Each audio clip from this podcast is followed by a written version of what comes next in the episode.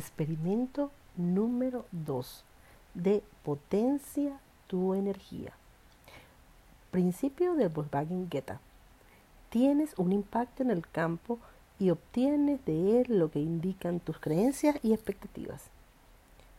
Los milagros se parecen a las espinillas, porque en cuanto empiezas a buscarlos, encuentras más de las que puedas esperar ver. Eso lo dijo Lemonade Mystic, seudónimo de Daniel Hankler, en una serie de catastróficas desdichas. La premisa. Lo que aparece en nuestras vidas es un reflejo directo de nuestros pensamientos y emociones profundas. Mi amiga Linda me contó una historia asombrosa sobre una joven a la que observó en cierta ocasión en el aeropuerto. Esta pobre mujer se estaba peleando con tres enormes maletas, pero peor que sus dificultades para manejar el equipaje era su actitud poco positiva. Anunciaba de manera muy enfática su enorme desagrado hacia la falta de ayuda. ¿Por qué tarda tanto el autobús? gritaba voz en cuello. ¿Dónde demonios está el autobús? Esto es totalmente inadmisible. Linda cuenta que podría haber sentido pena por la joven, pero el autobús que estaba criticando se encontraba a metro y medio de distancia frente a ella con la puerta bien abierta. Dos veces pasó el autobús y en ambas ocasiones se detuvo a recoger pasajeros, pero la iracunda mujer no logró verlo. Gracias a su intenso compromiso con las dificultades y el enojo, el autobús estaba literalmente fuera de su esfera energética.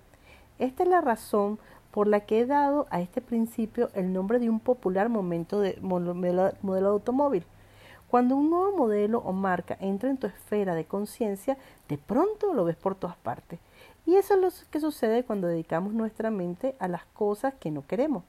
La carencia, la infelicidad y el peligro no están más generalizados que un Volkswagen Geta, pero cuando los traemos a nuestra conciencia, tristemente adquieren preeminencia. Según lo físico, existe un campo de punto cero, lo que, llama, lo que yo denomino campo de potencialidad o CP, donde existen todas las posibilidades. Por ejemplo, existe la posibilidad de que seas bailarina, o, otra sería que te conviertas en presidente del gobierno. Incluso otra posibilidad es que acabes mendigando en una de las calles de tu ciudad. En lo que se refiere a ser a CP, las posibilidades son infinitas. Y mira que no soy física, además puedo pronunciar el nombre de David Ball, no digamos entender sus peculiaridades de las realidades estratificadas. Prefiero imaginarme el campo como un gigantesco centro comercial que tiene cientos de males de productos o posibilidades. Es, es probable que este sea un buen momento para mencionarte que no son, soy fanática de los centros comerciales y que nunca he podido perdonar a esos gigantes corporativos por echar del mercado a la tienda de ropa favorita y a la farmacia de la esquina. Pero como madre soltera que tiene que cuidar del presupuesto, en ocasiones me he tenido que humillar e ir de compras a esas tiendas.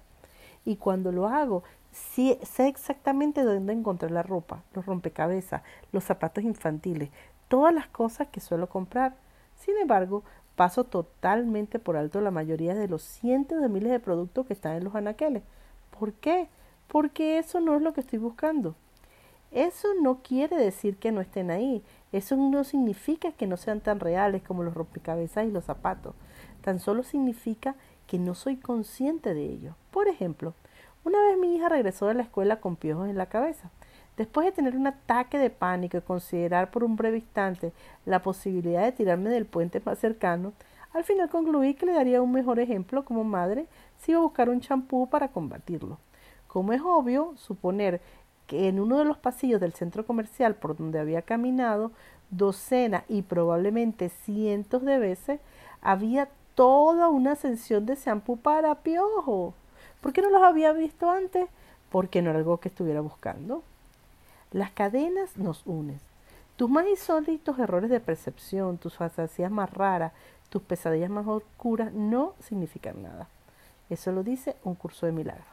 Hace varios años, una agencia de publicidad regaló 100 viajes gratuitos a cualquier destino al que, al que quisieran ir los ganadores.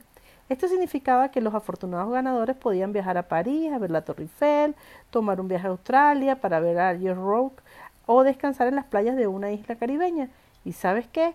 El 95% de los ganadores eligió un destino a solo cuatro horas de su casa. Este es un ejemplo clásico de la condición humana. Existen muchas cosas allá afuera, pero la mayoría elegimos permanecer a cuatro horas de nuestra zona de confort. Nos negamos a dar nuestro brazo a, coser, a torcer.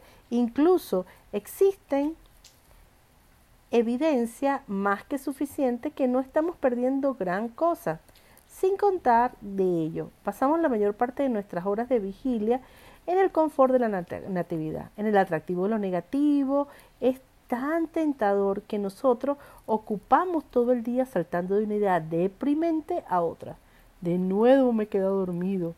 Esta guerra es irracional. La economía está por los suelos. La gasolina es carísima. Mi jefe o mi hijo me está volviendo loca. La negatividad y el temor empiezan en el momento en que nacemos. Juanito, el mundo es un mundo tenible. No te atrevas a hablar con desconocidos.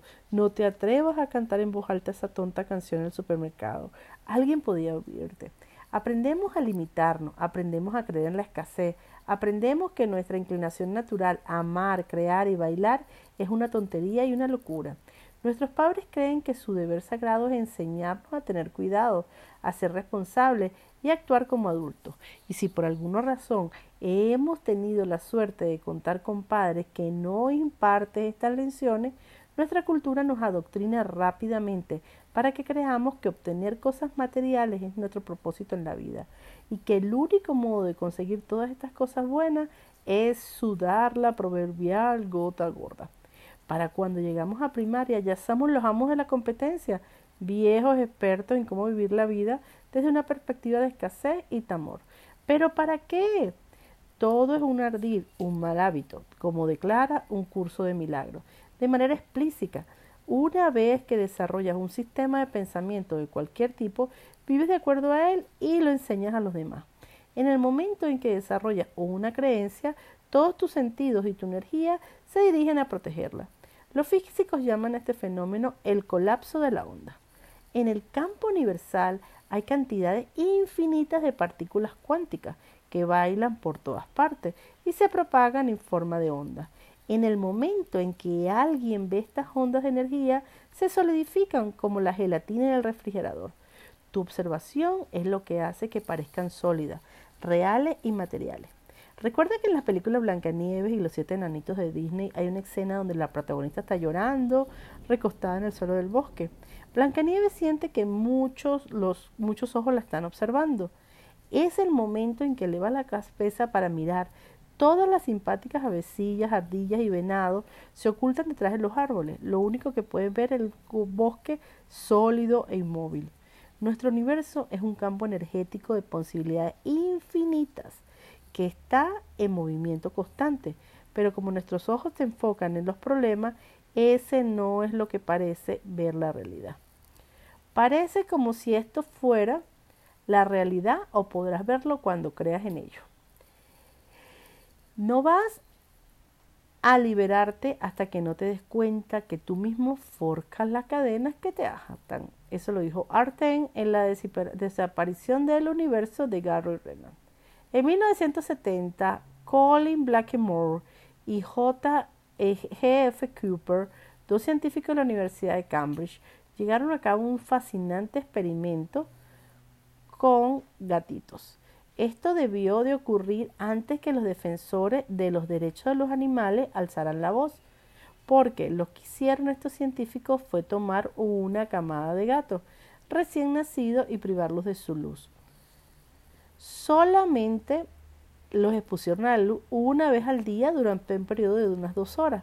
En este periodo los, científicos encendían nada más la luz suficiente para que los gatitos vieran un par de franjas verticales en negra y blanca. Es decir, un par de horas, un par de franjas. No sé si finalmente sintieron cargo de conciencia o si algún antecesor de los defensores de derechos animales empezó a mostrar su desaprobación. Pero después de unos cuantos meses empezaron a dejar salir de la oscuridad a los gatitos. Lo que descubrieron estos científicos fue que las células corticales de los gatos, es decir, las células del globo ocular, para aquellos lectores que no sepan mucho sobre la ciencia, que favorecen a cualquier orientación que no sea vertical, habían entrado en invernación.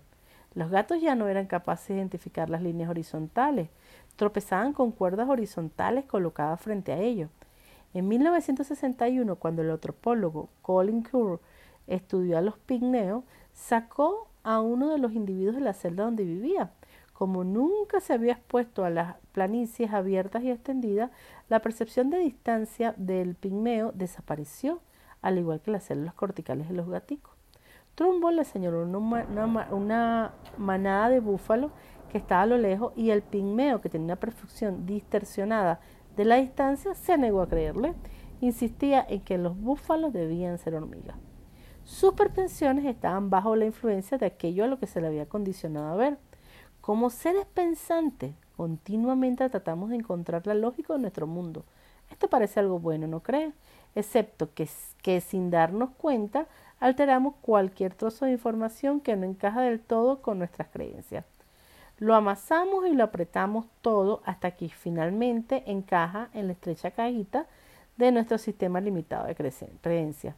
Pensamos que aquello que percibieron nuestros sentidos es cierto, pero lo que seguiré repitiéndote una y otra vez es que eso es solo la mitad de una millonésima parte del único por ciento de lo que es posible.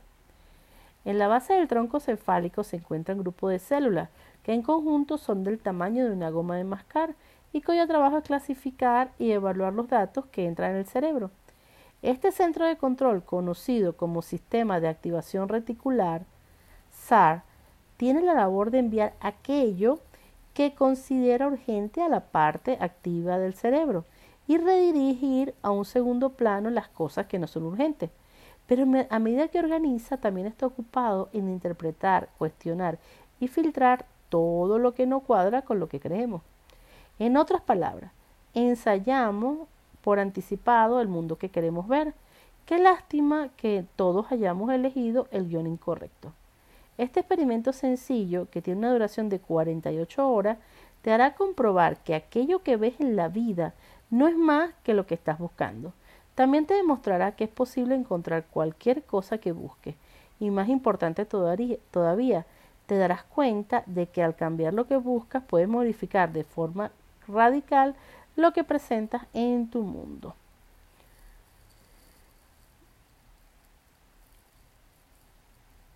Evidencia anecdótica.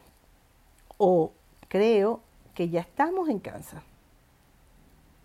Esa fue la pregunta, la pegatina en un automóvil en Lawrence, Kansas. Es probable que nunca hayas oído hablar de Peter y Ellen Cadiz, pero es posible que el nombre Fear Hall si te suene. Quizás recuerdes ese jardín en Escocia que producía calabazas de tamaño suficiente para volcar un camión de correo pues bien, Peter y Ellen Cadiz son personas que cultivaron esas calabazas de 18 kilos. Ten en mente que la calabaza promedio pesa 2 kilos y lograron hacerlo enfocando su pensamiento en una verdad superior. Definitivamente no tenían nada a su favor. Los Cadiz, sus tres hijos y su amiga Dorothy McLean, una mujer interesada en estudios espirituales, se mudaron a un tráiler en una tempestuosa península que sobresale en el Mar del Norte. La mejor forma de describir este territorio sería como un lugar hierro e inútil. Nadie en su sano juicio le hubiera elegido como sitio para cultivar algo. No digamos un jardín, la tierra, si es que se puede llamar a este modo, consistía en piedras y arena. Los vendavales eran tan fuertes como para derribar a un niño mediano de segundo de primaria y su vivienda, muy lejos de ser una casa digna de una revista de arquitectura, se encontraba justo entre el basurero y una cochera destruida. Para enfocarse en una verdad superior, crearon un jardín que solo se puede describir como milagroso. Aunque las calabazas de 18 kilos obtuvieron la atención de la prensa, los Cádiz también cultivaron otras 65 tipos de verduras, 21 tipos de fruta y 42 tipos de hierba diferentes. Lograron todo esto antes de empezar a sembrar flores. Sé lo que, lo, que estarías pensando, un buen compost, técnicas adecuadas de agricultura orgánica, pero la verdad que el suelo de la escalera era tan patético que el responsable de la administración agrícola del condado dijo que ni siquiera el compost le hubiera servido. Cuando iniciaron su experimento con la conciencia superior, los Cady nunca habían cultivado nada, ni tenían dinero para invertir en suministros de jardinería. Estaban en quiebra, por decirlo de una manera amable.